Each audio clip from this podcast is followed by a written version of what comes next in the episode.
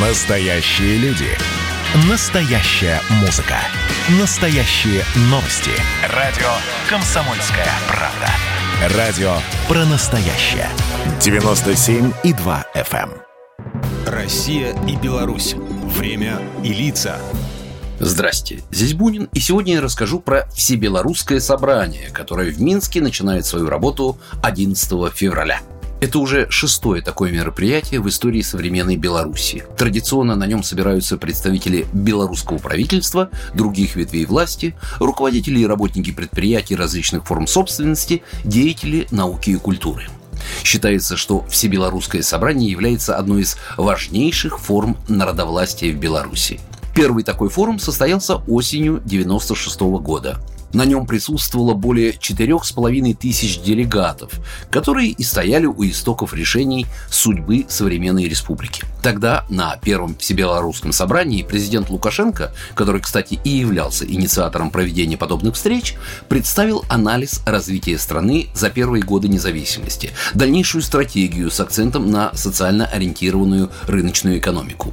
Тогда же была рассмотрена и принята программа социально-экономического развития на 5 лет, в которой обозначили основные приоритеты – экспорт товаров и услуг, жилищное строительство, развитие агропромышленного комплекса. Также собрание одобрило инициативу проведения республиканского референдума по внесению изменений и дополнений в Конституцию. Следующие всебелорусские собрания, которые проходили каждые пять лет, были уже не такими многочисленными и насчитывали около двух с половиной тысяч делегатов. Но от этого уровень представления белорусского народа в этой форме народовластия ничуть не проиграл, а скорее наоборот – представители были более квалифицированными, а, следовательно, принимаемые решения более конкретными. Специалисты считают, что нынешнее шестое собрание имеет много общего с первым. И тогда и сейчас страна находится в сложном положении. Сам президент так говорит об этом.